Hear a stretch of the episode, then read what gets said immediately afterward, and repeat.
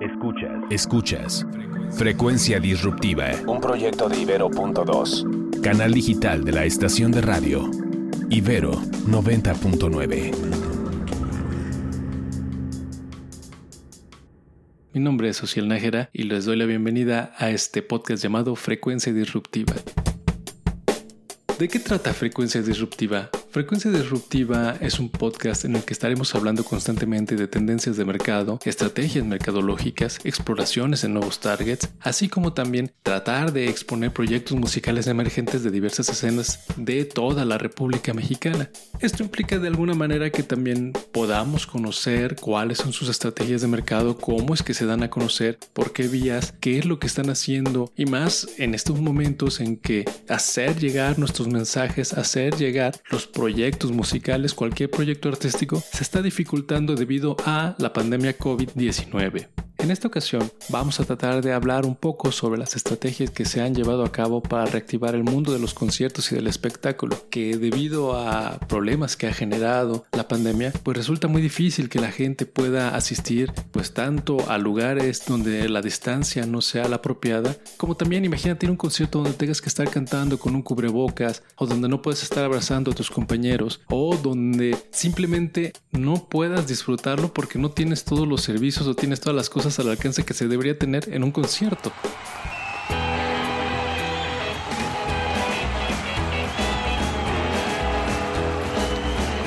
¿Qué se ha intentado hacer al respecto? ¿Cómo se ha cubierto este vacío? En estos marzo, abril, mayo, junio, julio, en estos cuatro o cinco meses, ¿qué nuevas propuestas, qué nuevas ideas hay para reactivar el mundo de los conciertos y el espectáculo? Que si bien han existido o, hay proyectos que, innovadores que tratan de poner, por ejemplo, trajes especiales para asistir a los conciertos, pues bueno, no, no, no, no ha resultado algo muy cómodo o también tratando de retomar esta vieja idea de los autocinemas que por un lado es maravillosa y sobre todo que está pegando, que está funcionando para poder recuperar el cine, ¿qué tanto funcionaría para un concierto? También hay otras propuestas que se han hecho tratando de retomar la sana distancia y que si bien han tenido su alcance y llegan a funcionar, pues en realidad no tienen el éxito comercial que se busca. Algunos lo han pensado como un modelo poco sostenible de negocio, dado que poca gente iría o asistiría tanto a funciones teatrales como particularmente a conciertos, ¿no? Que esto es algo, algo muy padre cuando tú vas a un concierto. El estar con la masa, el estar prendiendo tu, antes, antes tu encendedor, ahora tu teléfono celular, el estar cantando con todos en conjunto una canción que te gusta con todos los fans, bueno, pues es algo que difícilmente, es un efecto que muy difícilmente se puede lograr al interior de un coche o con pocas personas en lugares con sana distancia. ¿Qué otras propuestas podemos conocer?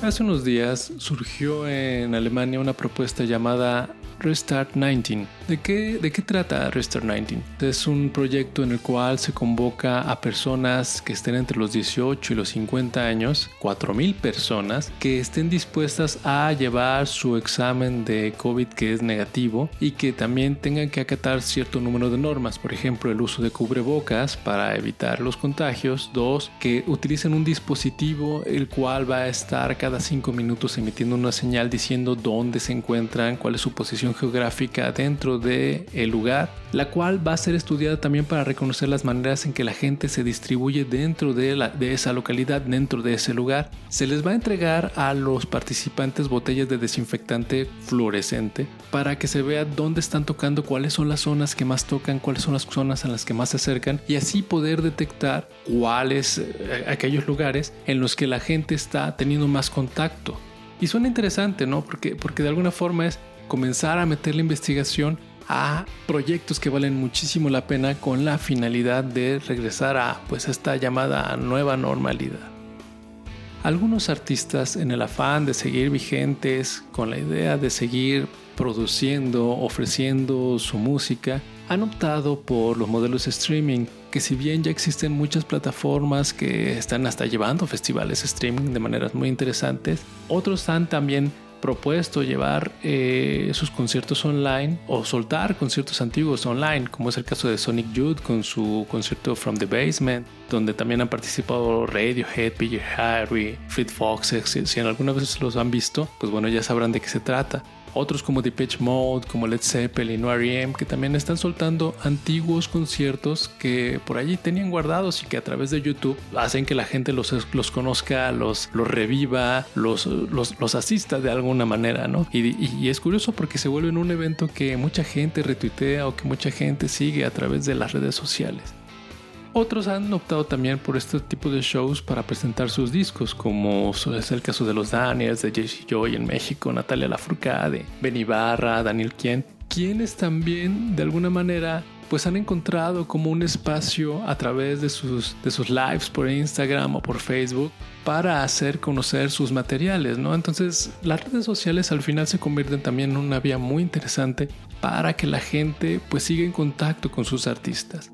¿Qué se está haciendo también? Otros han optado por tomar estos espacios para adentrarse, para componer, para generar nuevo material, ¿no? Como es el caso de Ed Maverick, como el, caso de Daniel España o Juan Manuel Torreblanca, quienes se han enclaustrado y también han, generado nuevo material, ¿no? Hay preguntas todavía que resolver. ¿Cómo le vamos a hacer? ¿Cómo le, ¿Cómo le hacen las bandas actualmente para ponerse a ensayar? En estos casos también es interesante ver cómo hay bandas que han, hecho, como esto que llaman ensayos virtuales, ¿no? Donde cada quien toca la línea de su bajo, la línea de su guitarra, los, los tambores, la batería. Y entonces a partir de ello después hacen un ensamble que ofrecen a través de sus canales. Que también es otra vía interesante para ensayo, pero, pero tampoco suple un, un ensayo real, ¿no? Y plataformas como Zoom o plataformas como WhatsApp a través de las cuales podemos tener una videollamada, pues tienen un retraso, tienen un delay, el cual es imposible que puedas estar ensayando en línea, ¿no? ¿Qué es lo que va a pasar con esto? ¿Hacia dónde nos va a llevar? ¿O, o qué nuevas propuestas tecnológicas vamos a tener al respecto? ¿Cuáles van a ser las tendencias de mercado que van a surgir con esto? Hay que estar muy atentos porque seguramente hay soluciones que de alguna u otra manera van a salir, ya sea por la vía tecnológica, ya sea por la vía analógica o esperar hasta que nos alcance la vacuna, hasta el 2021.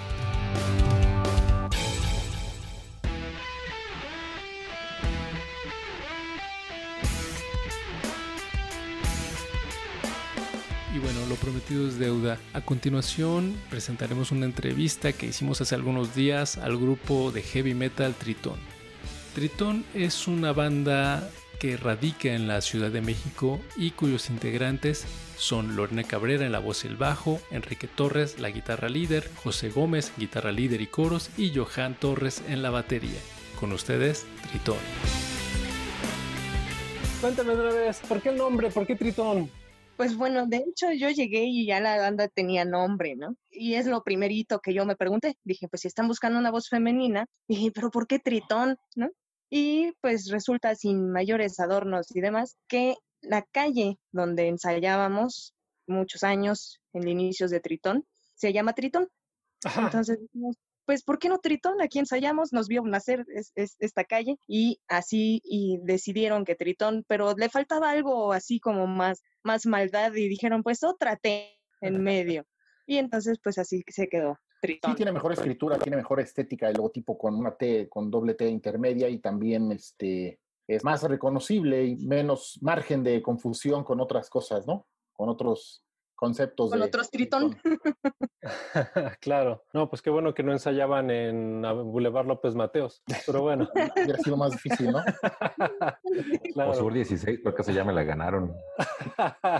Oigan, y cuéntenme, ¿dentro de qué género se inscriben? Yo, yo sé que para las bandas muchas veces esto de las etiquetas es difícil, pero creo que es como, como algo importante en el sentido de saber a quién nos dirigimos, quiénes queremos que nos escuchen y qué es lo que, lo que hacemos, ¿no? Entonces, ¿ustedes se, se inscribirían su música dentro de algún género? No, y decimos que no porque en realidad nuestra música, afortunadamente, si alguna virtud tenemos que este, presumir, digámoslo así, es que se ha diversificado, es variada y en el último disco tenemos cosas que suenan speed metal y tenemos cosas que suenan hard rock y tenemos una power ballad y tenemos cosas que suenan más trash. Entonces preferimos llamarle heavy metal nada más o simplemente metal o simplemente rock. Es decir, en lo que no estamos queriendo manejar, porque en realidad creemos que no encajamos fielmente en ninguna de ellas, es en llamarnos power metal o trash metal o symphonic epic power, nada de eso. Oigan, ¿cuántos discos tienen? Cuéntenme. Tenemos dos discos. El primero se llama Face of Madness. Es una producción del 2013. Y tenemos el eh, Racing Mess, que es nuestro último, nuestra última producción. Salió en noviembre de 2018, si no me equivoco. Sí, así es. Entonces es, es la última producción que andamos moviendo.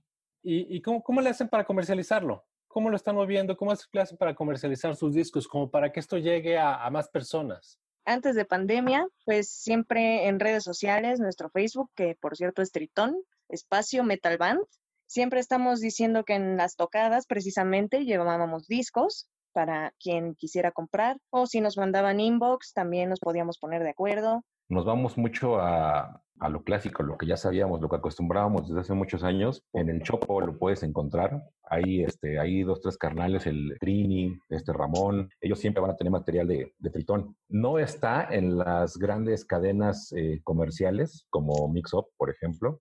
No hemos llegado todavía a, a ese nivel, a esa etapa, que sí nos gustaría, pero más adelante. Ahora con la cuestión de la pandemia, si te has dado cuenta, ha traído muchas ventajas estamos haciendo cosas que no solíamos hacer antes, ahora llegamos de otra manera, ahora es digital, ahora es promover todo en redes sociales, ahora es aprovechar el alcance que tenemos con la tecnología. Creo que lo menos que podemos hacer es decirle a la banda, vayan a conseguir el disco al chopo, porque eso sería este irresponsable de nuestra, de nuestra parte. Ahora más bien es preocuparnos por distribuirlo de la mejor manera posible aprovechando las oportunidades que tenemos con esto, que es básicamente el Internet.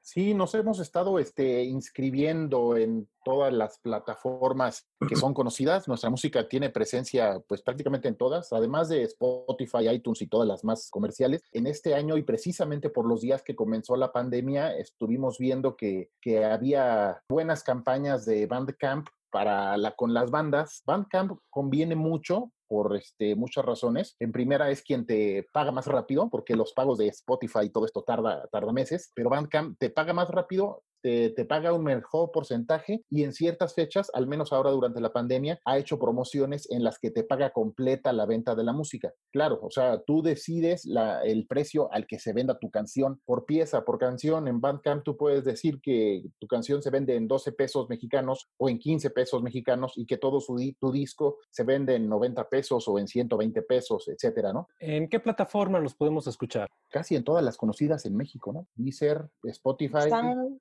iTunes, SoundCloud. Apple Music, SoundCloud, de Google Play, Amazon Music, YouTube, obviamente. Y como te decíamos, la, la, última Bandcamp, que es en donde nos integramos de manera más reciente, pero creemos que ya es la que, la que nos gusta más en cuanto al beneficio directo, ¿no? No en cuanto al alcance, porque en México no es tan conocido. En México la mayoría escucha YouTube y Spotify. Spotify. ¿Dónde podemos encontrar, uno, sus productos y dos, sus conciertos de streaming, sus, las ediciones que han hecho en streaming. Bueno, las ediciones de streaming las pueden encontrar en YouTube, ahí están. Y nuestros productos, pues realmente en, en, la página de Facebook es donde hemos estado moviendo un poco más. Yo creo que justo ahorita que estamos platicando, hay que subir los productos un poco más a Instagram, yo creo. Tenemos ambiciones, ¿no? Como dice Pepe, ya no nos vemos sin tocar. El rock ha sido y será nuestro estilo de vida, pero sí, sí le, le tiramos a, a más y pues con ganas de, crecer. Sabemos que tenemos que seguir trabajando, seguir produciendo y poco a poco ir escalando.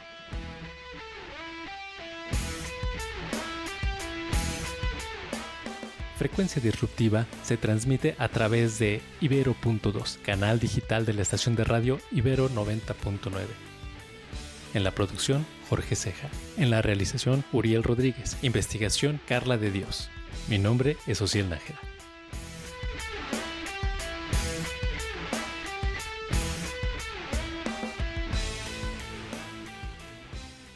Además de Frecuencia Disruptiva, escucha Imprescindibles, el podcast que reúne historias periodísticas de Ibero.2.